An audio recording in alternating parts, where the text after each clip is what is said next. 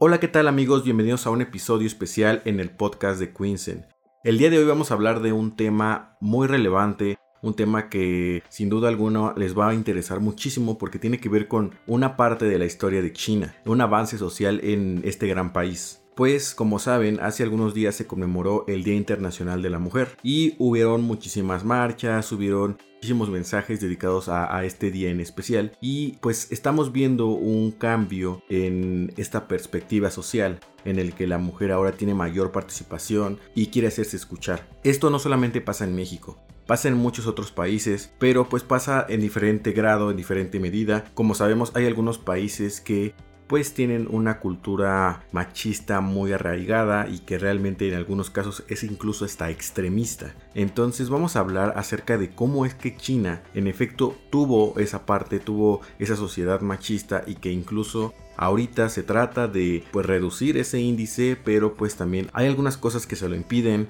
porque como sabemos es, es, algo complicado de cambiar en toda una sociedad. Pero pues sí, sí ha habido un gran avance y lo vamos a ir platicando. Además vamos a hablar acerca de mujeres emprendedoras exitosas chinas que pues están brillando en uno de los mercados pues más difíciles y también más importantes actualmente que es el mercado chino. Imagínense estar compitiendo con marcas como Alibaba, como Tencent, como Huawei, entre muchas otras que conocemos que sabemos que tienen una gran potencia económica y un gran alcance a nivel internacional. Así que vamos a iniciar hablando acerca de pues esta parte de la perspectiva de género en China. Para el año 2020 se decía que China tiene una brecha de género del 67.6% y esto posicionaba a China en el país número 106 de los 153 en el ranking de brecha de género. Y pues para hablar más que nada acerca de los cambios que ha tenido China a lo largo de su historia, vamos a retroceder algunos años antes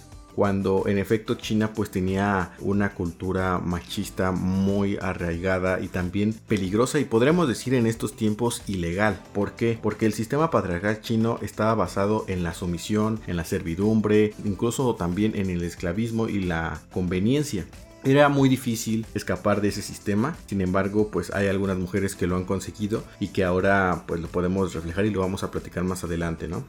Para que se den una idea de la gravedad a la que llegaba el, machismo en China hace algunos años, estamos hablando de décadas en 1920, 1930, en China se practicaba la compra de niñas y esta pues fue denunciada como esclavitud, en efecto, y pues en Inglaterra fue un objeto de controversia. Sabemos que en China y en muchos otros países esta parte de la venta, compra, no solamente de mujeres, sino en general de personas, pues era quizá alguna actividad pues podríamos decir eh, típica o no mal vista en esos países. Sin embargo, ya si lo llevamos a un plano internacional, ahí estamos hablando de un gran problema. Y que gracias a que se ha llevado a otros países este tipo de acciones, se han podido ir cambiando en esos mismos países. Incluso sabemos que China también tenía esta parte de pues los matrimonios por conveniencia, de esa parte de los matrimonios arreglados, para que los hijos y las hijas estuvieran pues con eh, alguna familia de su mismo rango eh, social. Y pues esto si lo queremos ver desde otra perspectiva pues también es una forma de, de esclavitud, una forma de sumisión hacia en este caso pues hombre y mujer, pero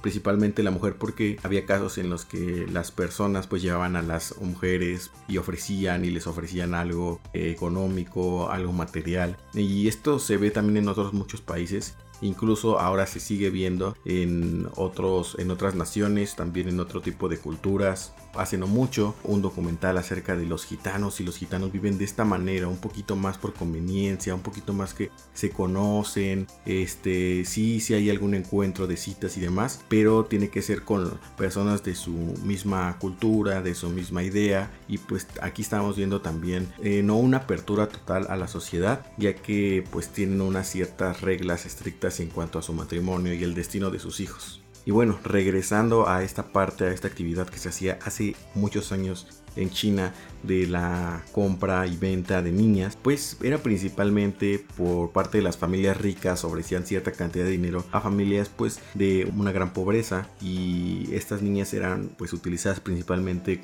para era una servidumbre y pues tenían ciertos roles y papeles asignados dentro del personal de las grandes familias o incluso de los grandes imperios, ¿no? ¿Cómo era el estereotipo de la mujer china en ese entonces? Se le denominaba a la mujer china como una persona sufrida, dócil, sumisa, sacrificada, simple, víctima de los intereses de las familias y también con una imagen de conformidad, abnegada y en muchos casos era de una persona o un ser completamente invisible. Durante muchos siglos las mujeres chinas fueron consideradas esclavas o que solamente tenían una función doméstica. Entonces limitaban sus capacidades y no las dejaban pues avanzar en otros campos. En efecto, cuando se daban este tipo de negociaciones, no muchas niñas llegaban o muchas mujeres llegaban a ser solamente pues servidoras domésticas, ya que de acuerdo con algunos datos existen evidencias de que las niñas que fueron vendidas se fueron aparte lejos de sus pueblos, lejos de su lugar de crecimiento y pues terminaban con personas con pocos escrúpulos y que las utilizaban pues para otros fines, en especial para algún tipo de negocio sexual. Y bueno, este sistema también tenía un nombre, era el sistema de muy Tsuai. Este sistema es del que estamos hablando acerca de la venta, compra de niñas y mujeres. Y afortunadamente este movimiento, este sistema continuó, sí, durante algunos años hasta los años 50, cuando cuando el gobierno comunista acabó con todo este, pues con todo este tipo de negocio que explotaba a este sector femenino en China. Pero bueno, ahora llevándolo a un plano más actual, ¿qué pasa con el movimiento feminista en China? Realmente tiene muy poco poder y es que el propio gobierno se ha encargado de limitarlo. Incluso algunas palabras como feminismo o Me Too, que sabemos que Me Too fue este movimiento en el que muchas mujeres ofrecían información acerca de pues algunos acontecimientos negativos que ellas pasaron con algún hombre y lo denunciaban y lo demandaban en una red pública. Sin embargo, este tipo de palabras como feminismo y Me Too son consideradas peligrosas al grado de que son censuradas en sus sitios de internet. Como sabemos, China tiene unos sitios completamente distintos eh, de internet a comparación de todo el occidente, que es como Google, que es YouTube y demás, los cambian completamente, incluso WhatsApp. Sí hay personas que tienen WhatsApp en China, pero pues son muy pocas, más que nada también porque pues para ellos otras redes sociales son más fructíferas y pues son la que utilizan la mayoría de sus contactos. Es por eso que se van por ese tipo de redes, pero esas redes están controladas. En este este sentido. Este tipo de palabras son muy censuradas. Incluso se decía hace algunos años que el movimiento feminista en China pues realmente no tiene un gran futuro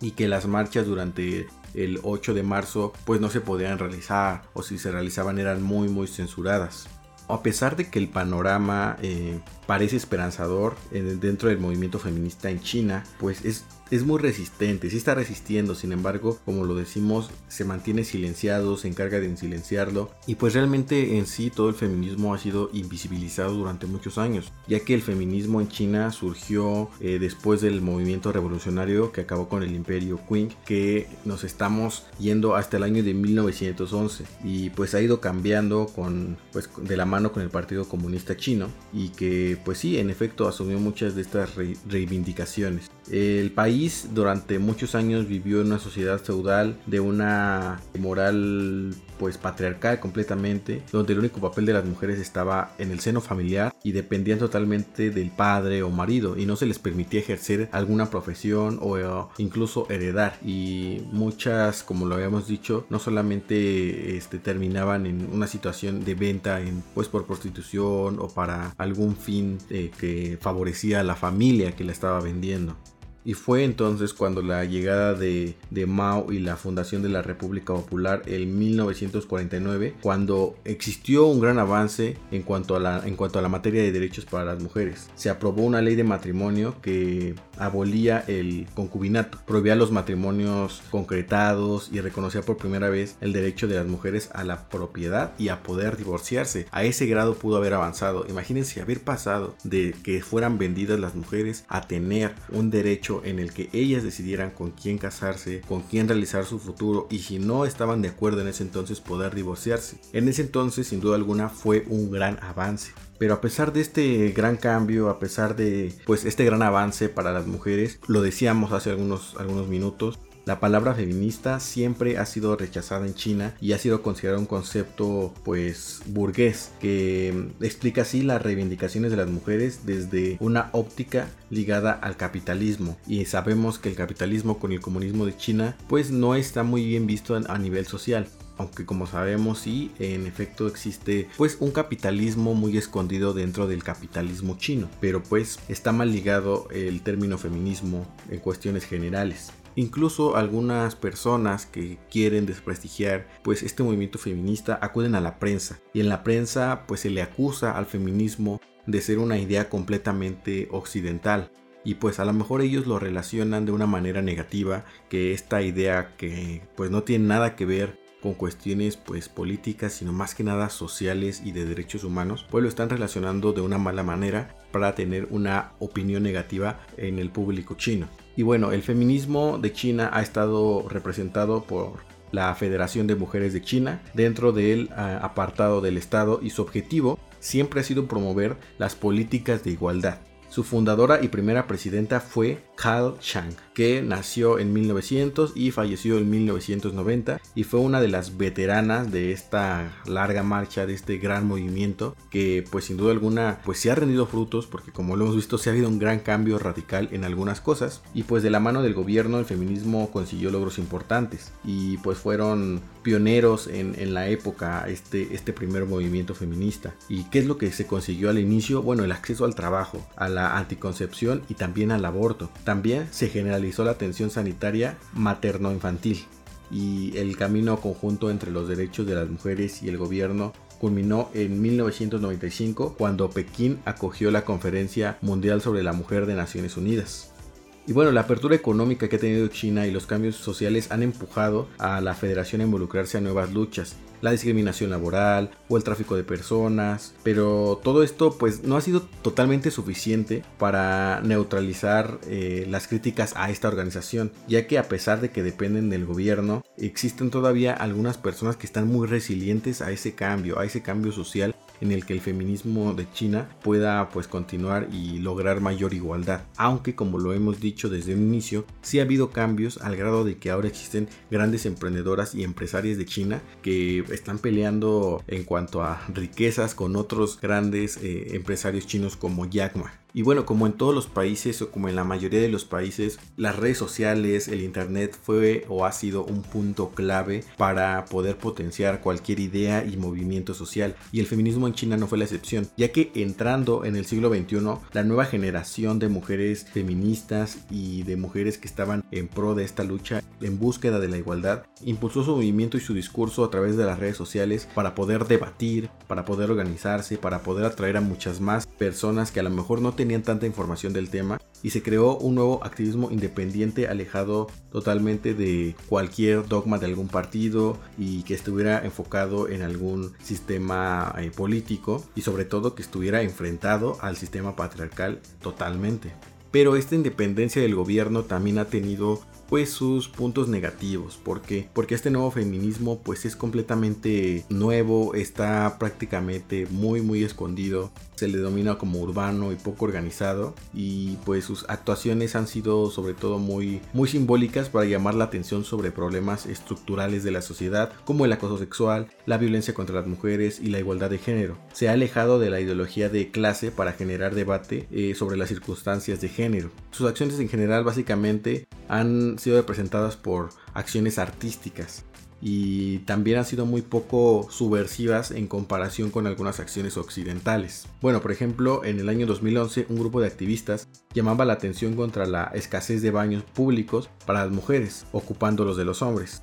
Un año después, un pequeño grupo de 10 mujeres al sur de la plaza de Tlananmen protestaban en contra de la violencia machista, y ese día era el día de San Valentín, y tres de ellas iban vestidas de novia con el traje ensangrentado. La transgresión simplemente consistió en sacar unas pancartas con el lema El amor no es excusa para la violencia y sacarse fotos. La policía se limitó a identificarlas y disolver la concentración. Como sabemos, al igual que en muchos otros países, existe todavía este, esta limitación por parte de las autoridades de querer eh, sesgar o silenciar algunas de, estos, de estas marchas y movimientos. Sin embargo, también han hecho este tipo de actos interesantes para pedir mayor seguridad y para pedir mayor igualdad. Pero bueno, el feminismo chino tiene un gran, un gran rival y es el patriarcado escondido dentro de los valores tradicionales de la cultura china pues a pesar de que se ha mantenido una ofensiva del activismo chino, también existe una contraofensiva de las tradiciones o los valores pues muy muy tradicionales de China y que pues tienen eh, de manera escondida algunos aspectos patriarcales o machistas.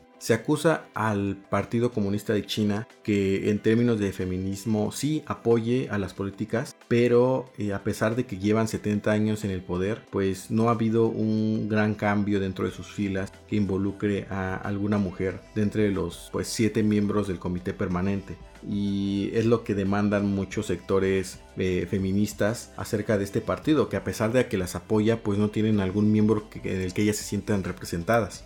y otro gran problema que, al que se enfrentan eh, las feministas con respecto a sus ideas pues de independencia, de libertad, en igualdad, pues es esta parte de que el envejecimiento de la población china pues ahora eh, quiere quiere o, busca que, que, las mujeres pues vuelvan a tener muchos hijos y se casen y cumplan un cierto rol lo que pues evidentemente contrasta mucho con, con los objetivos de, de, las mujeres en China que ahora pues buscan otros, otras metas, otras metas quizá pues más, independientes que tengan que ver con el crecimiento personal, crecimiento laboral y una libertad para sus acciones y no depender pues de un cierto rol. Pero bueno, ahora en la actualidad seguiremos viendo esta lucha constante entre un movimiento feminista que sí, que sí ha tenido un gran avance como lo hemos visto en un inicio que cambió drásticamente y para bien. Sin embargo, están ante un sistema de gobierno en el que ellas no se sienten representadas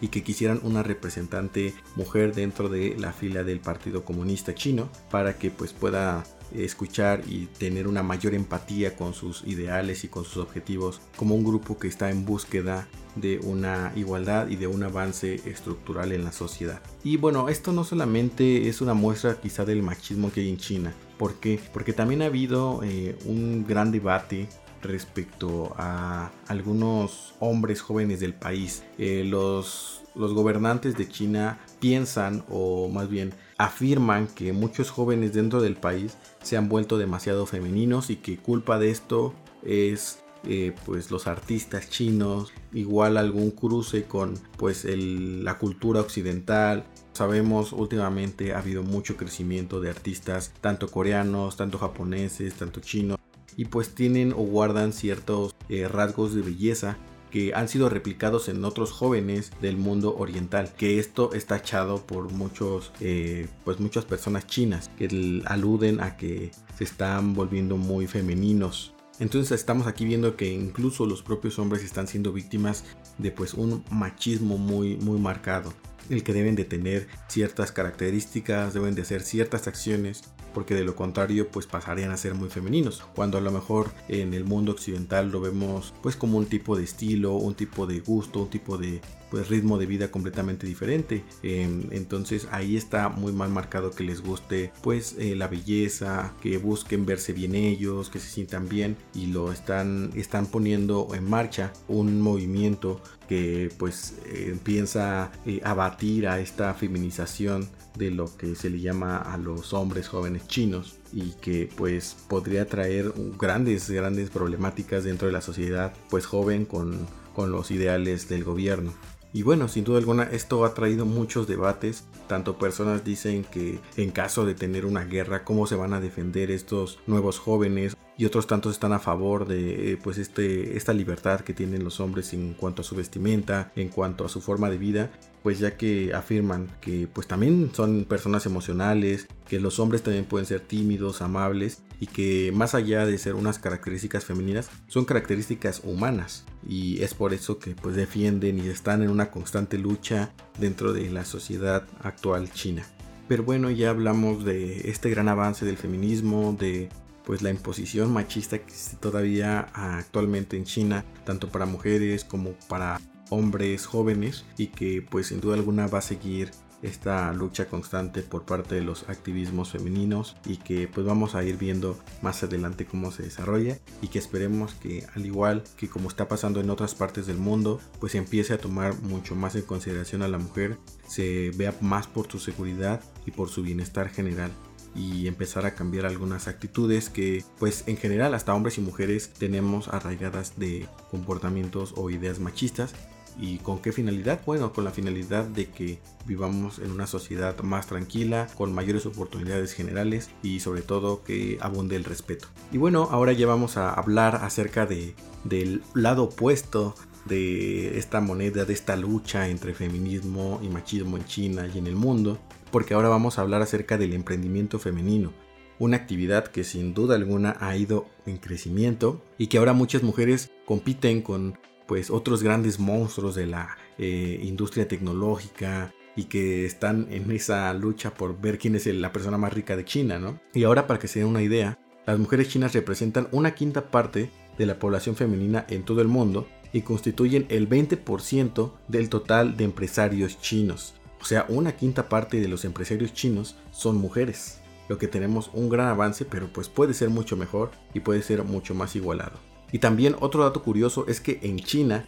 se encuentran 4 de las 5 mujeres con más dinero en todo el mundo. La riqueza de las 50 principales emprendedoras chinas ha crecido más del 20% interanual, lo que significa que estas mujeres chinas se siguen haciendo más ricas en cómo van pasando los años. El emprendimiento de las mujeres en China está presente en muchos sectores, como sabemos China pues maneja casi todo tipo de sectores y las mujeres chinas están presentes en ellos y se pueden encontrar emprendedoras chinas en el mercado inmobiliario, en la manufactura, la educación, la cultura, servicios, hasta en la ciencia, ingeniería y tecnología. Sí, en efecto existen aún muchas diferencias en cuanto a la brecha salarial entre hombres y mujeres, sin embargo, este crecimiento de las emprendedoras chinas ha traído un cambio completamente diferente y ahora podemos estar hablando de que se está más cerca de la igualdad en cuanto a la brecha salarial. Otro dato curioso es que las mujeres chinas aportan eh, al Producto Interno Bruto del país más que otras mujeres de otras partes del mundo,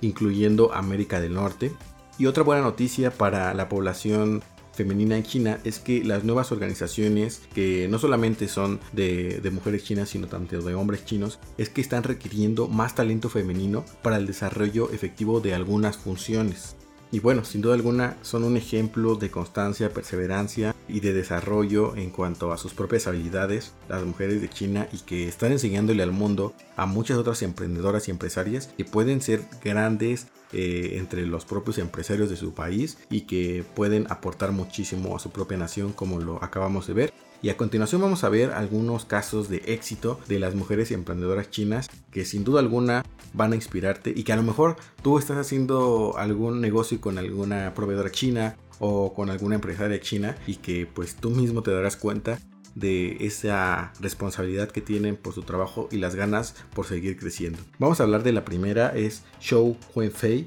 es CEO y fundadora de Lens Technology, una empresa que investiga, diseña y desarrolla pantallas de vidrios para celulares, tabletas y computadoras portátiles. Y bueno, ¿qué tipo de productos desarrolla justamente en uno de los países en los que más se utilizan este tipo de productos y que están a la vanguardia tecnológica y que incluso son el país que más innova en este campo tecnológico? Y bueno, Chong Wenfi no es solamente la mujer más rica de China, sino es la mujer más rica del mundo, con una fortuna que asciende a 7.100 millones de dólares al vender sus productos a empresas como Apple y Samsung. Imagínense que las grandes empresas de, de telefonía en todo el mundo están haciendo negocios con una emprendedora, una empresaria china, que además hay que reconocerle como algunos otros casos que quizá vamos a ver más adelante, ella no heredó no heredó ninguna fortuna. Ella hizo su fortuna pues con su propio trabajo y ahora pues está haciendo negocios con los grandes empresarios del mundo. El siguiente ejemplo es Yang Wuyan, que encabeza el ranking de las mujeres con más dinero del mundo también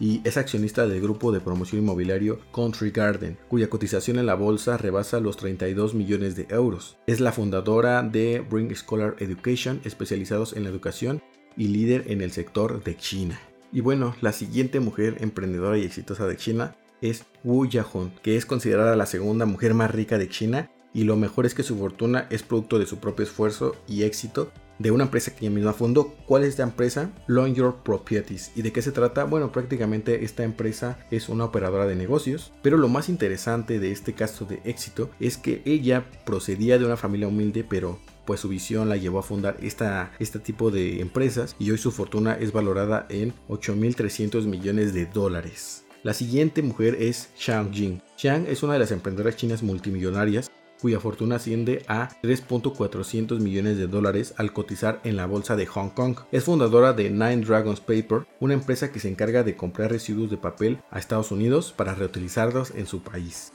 La siguiente es Cher Wang. Es una emprendedora taiwanesa y cofundadora de la empresa multimillonaria HTC, cuya misión es diseñar y fabricar teléfonos inteligentes y tecnología de realidad virtual. Actualmente lidera el mundo de los negocios, sin embargo, no siempre fue así, porque Wang antes de cambiar su rumbo quería ser concertista de piano. Sin embargo, pues las circunstancias la llevaron a convertirse en una de las gigantes en el mundo empresarial y tecnológico de China. Y vamos a terminar con Lili Luo, a pesar de que Lily Luo nació entre lujos y personas influyentes, tuvo que lidiar con algunos estereotipos de los cuales pues ya hemos hablado anteriormente. En varias ocasiones ella manifestó su preocupación por demostrar que sí podía ser exitosa por méritos propios y no de su familia o de su marido o de lo que los estereotipos la estaban condenando, lo cual la llevó a fundar Tribelugua Incubator, una consultora financiera ubicada en Seúl. Seúl pues es la capital de Corea del Sur.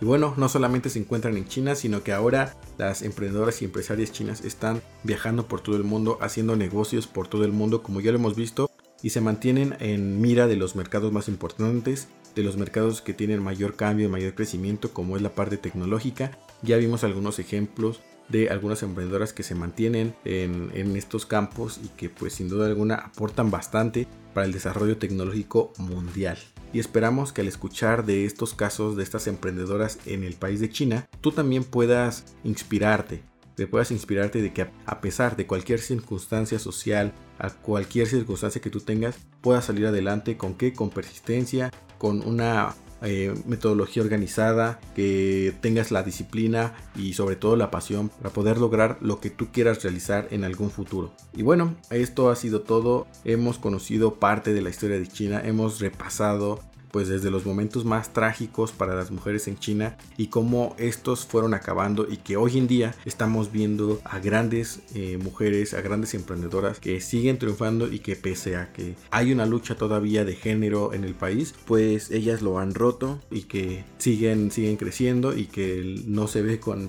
miras de que declive su negocio, sino por el contrario, siguen creciendo y como lo vimos, una quinta parte de los empresarios y más exitosos de China son mujeres y que incluso son las que más aportan al Producto Interno Bruto de su país. Así que hay que aprender de estas grandes emprendedoras chinas que pues se caracterizan por esta innovación y formación constante y crecimiento constante y que luchan contra sus propios ideales y los estereotipos que se les quieren implantar y que han salido adelante de una manera sorprendente. Por nuestra parte ha sido todo, esperemos que les haya gustado este capítulo especial del podcast de Quincy y si ustedes conocen algún caso de éxito de alguna mujer emprendedora o exitosa, pues también háganlo saber en los comentarios y también pues inspírense para poder desarrollar su emprendimiento a donde ustedes quieran llegar. Recuerden que el límite lo ponen ustedes y nosotros los vamos a ayudar a crecer a donde ustedes quieran. Esto ha sido todo, nosotros somos Quinsen, tu leo estratégico en negocios con China. Nos vemos hasta la próxima.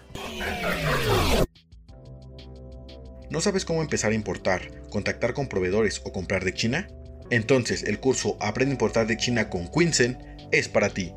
Modalidad, presencial, en vivo por webcam y online. Tú decides. Aprende e importa con Quinsen, tu aliado estratégico en negocios con China.